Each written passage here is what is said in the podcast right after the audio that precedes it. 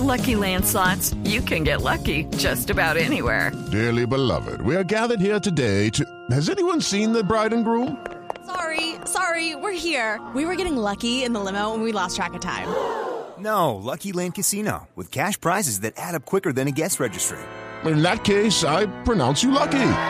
Play for free at LuckyLandSlots.com. Daily bonuses are waiting. No purchase necessary. Void were prohibited by law. 18 plus. Terms and conditions apply. See website for details. Big tobacco cigarette butts filter practically nothing and are made of microplastics that are toxic and cunning. More than 15,000 fibers lurk in every cigarette butt you see. Could they harm your families? Quite possibly. They could end up inside of you, your bodies, their prey. New studies even indicate possible links to mutations in DNA. An evil lie with the future's worth of harm. To the world, now you know, so sound the alarm. Learn more at undo.org.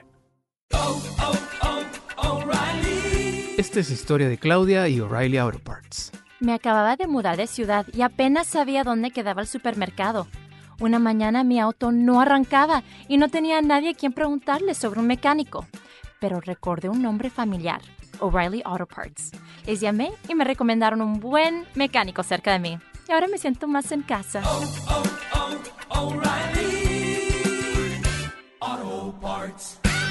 Hola, la Real Academia Española es la policía del español. El 16 de diciembre, la RAE dio a conocer la nueva edición digital del Diccionario de la Lengua Española. En este episodio explicamos cómo se actualiza cada versión y nos cuestionamos si la RAE tiene poder sobre el idioma. Queremos que sea una entretenida y navideña entrega. No dejen de escuchar.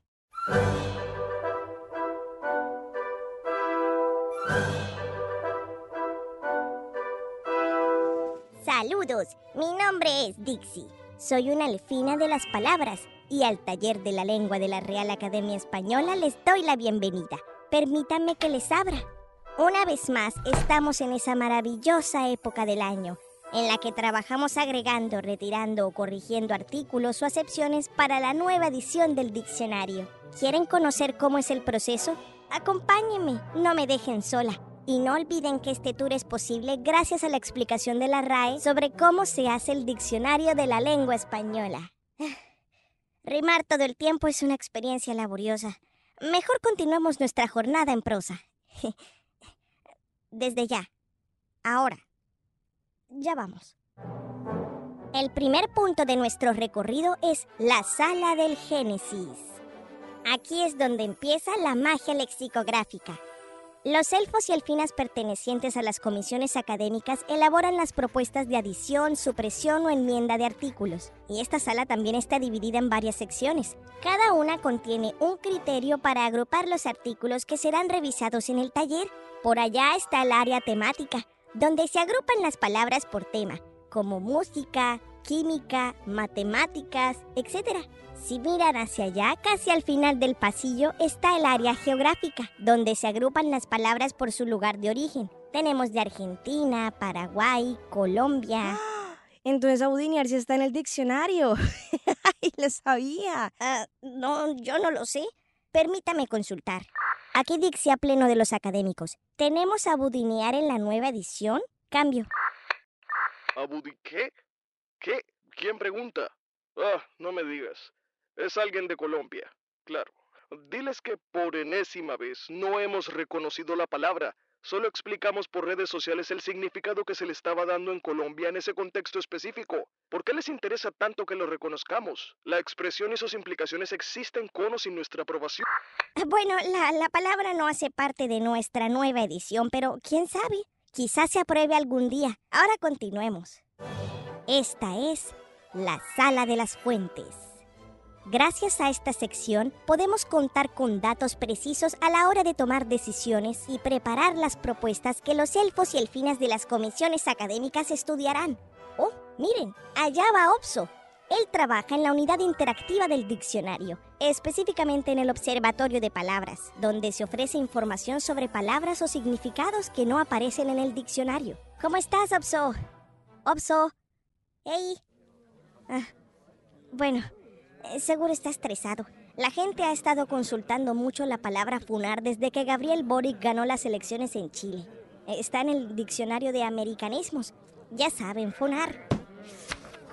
Organizar actos públicos de denuncia contra organismos o personas relacionados con actos de represión delante de su sede o domicilio. ¿Funar? ¿De Chile? ¿A Boric lo funaron una vez? ¿Nada? Ah, está bien. Sigamos. Cuando las comisiones terminan de elaborar las propuestas, estas se envían como rollos de pergamino y atraviesan un largo sistema de tuberías que aterrizan en la mesa redonda del Pleno de los Académicos. Detrás de esta enorme puerta se encuentran debatiendo la aprobación de las propuestas. Una vez que las comisiones y el Pleno terminan su labor, se envía todo a las academias americanas por medio del Expreso Intercontinental para que den sus apreciaciones y se pueda aprobar definitivamente la nueva edición. Las academias americanas. ¿Y dónde estamos o qué? Ah, no estoy segura. En algún lugar entre Molina de Aragón y Cuenca. En España, por supuesto. En el punto más frío. Pero ya, Así termina nuestro recorrido por el taller de la lengua de la Real Academia Española. Eh, ¿Qué les pareció? ¿Tienen alguna pregunta? No, nada. A mí, me gustó. No sabía casi era cómo se creaban las palabras. Qué poderosa es la RAE, de verdad. ¿Qué? No, no, no. Estás confundida. En la RAE no creamos las palabras. Las reconocemos y regulamos con el fin de unificar el uso del lenguaje. Son ustedes quienes crean las palabras y agregan o quitan los significados. ¿Cómo así? Ay, ah, ah, sígame. Vayamos con la Alfina de la sala de consultas y quejas. Ella responderá sus dudas.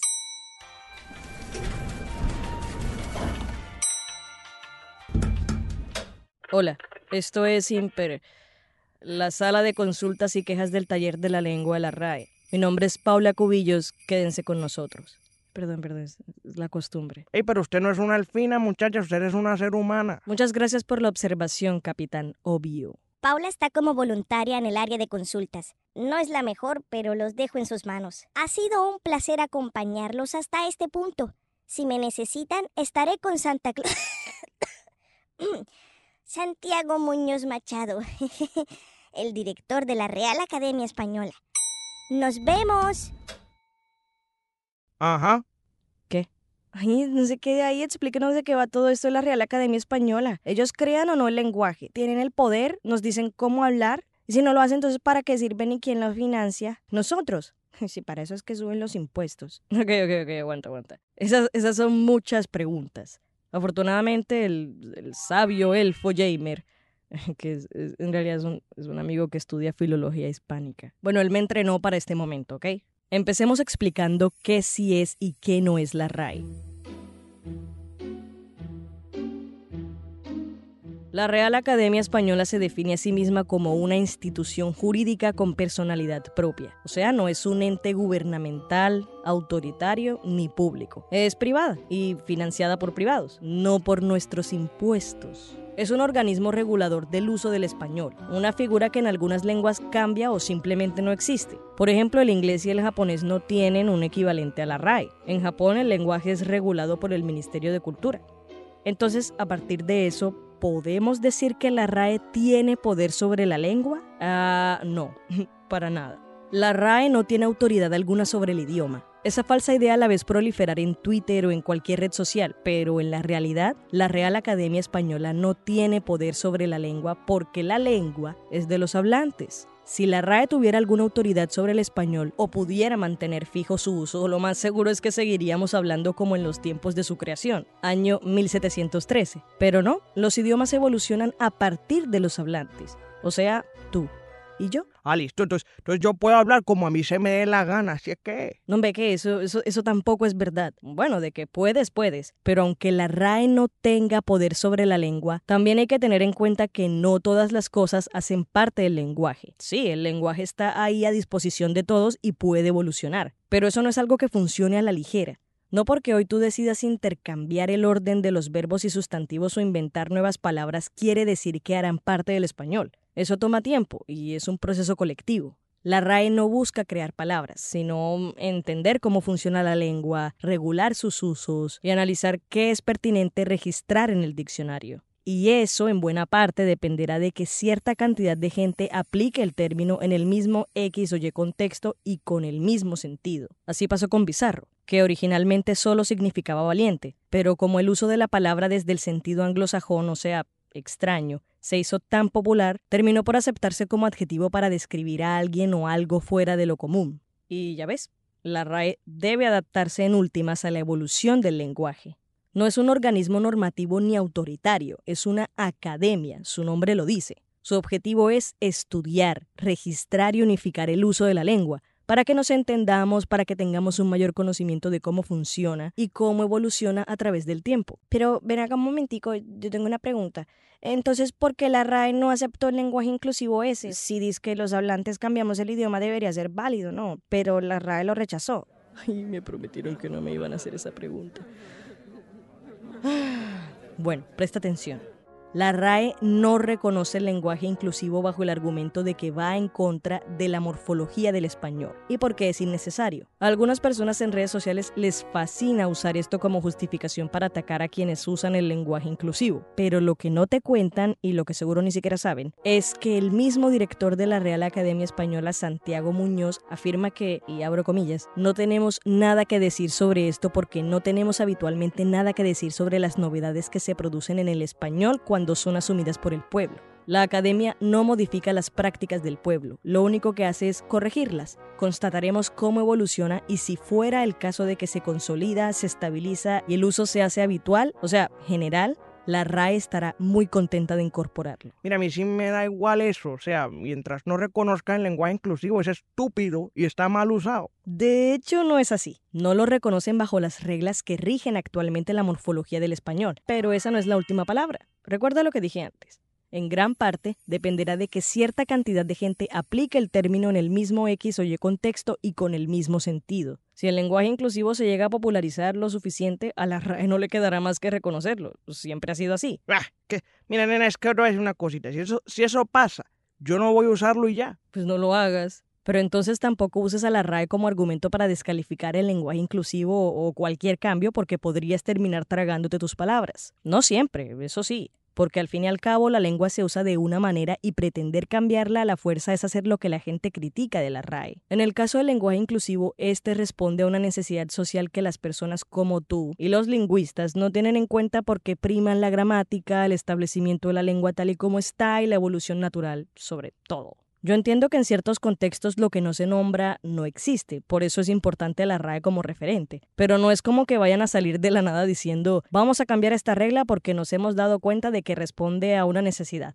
No, no, eso no funciona así. La academia no saldrá afirmando arbitrariamente que X cosa está bien o mal de un día para otro porque es que no le compete a ella, sino a la sociedad y al uso que ésta haga de la lengua. Eso es un proceso cultural, no empieza cuando la RAE oficializa una palabra, un significado o un cambio gramatical si como sociedad popularizamos o naturalizamos una adición, supresión o modificación en el uso del español, los lingüistas y todos los que se burlan no tendrán de otra que morderse la lengua y aceptar los cambios que nacen del pueblo. Lo bueno es que a diferencia de la política, en esta esfera social siempre predomina el poder y la decisión del pueblo. Este es el que decide qué pasa con el lenguaje, no la RAE. Es que sí le voy a decir una cosita a mi hijita. Yo no sé cómo más explicarle que a mí eso no me importa mientras la RAE no lo reconozca, es más, incluso si la RAE lo reconoce, jamás voy a aceptar ese lenguaje inclusivo. Eso para mí no existe y se acabó. bueno, claro, claro. Entonces vas a decirle a alguien de la costa caribe colombiana que la expresión eche no existe ni es válida porque la RAE no la reconoce y porque tú no la usas, ¿verdad? Eso seguro hará que dejemos de decirla. dale, dale. Pero adelante, si creer en eso de una manera que te convenga te ayudará a dormir por las noches, dale. No te bajes de la nube. Sigue peleando en Twitter con gente extraña. Mientras tanto, aquí seguiremos observando con interés y haciendo parte de la evolución de la lengua, aparezca o no en el diccionario. Usted sí para molestarme nada más. Hola, es Dixie. ¿Ya terminaron por acá? Es que estamos a punto de cerrar el taller por hoy. Ya nos queremos ir con nuestras familias a celebrar Navidad. Ah, sí, ya terminamos. Estamos listes para salir. No es gonor. No quiero rimar, no me empujes. Este fue el noveno episodio de Impertinente, el podcast de opinión del espectador que busca entrar en tu mente. Entra a www.elespectador.com si quieres escuchar más, o a tu plataforma de streaming favorita puedes ingresar.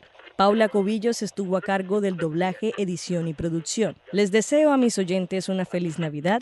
Ho, ho,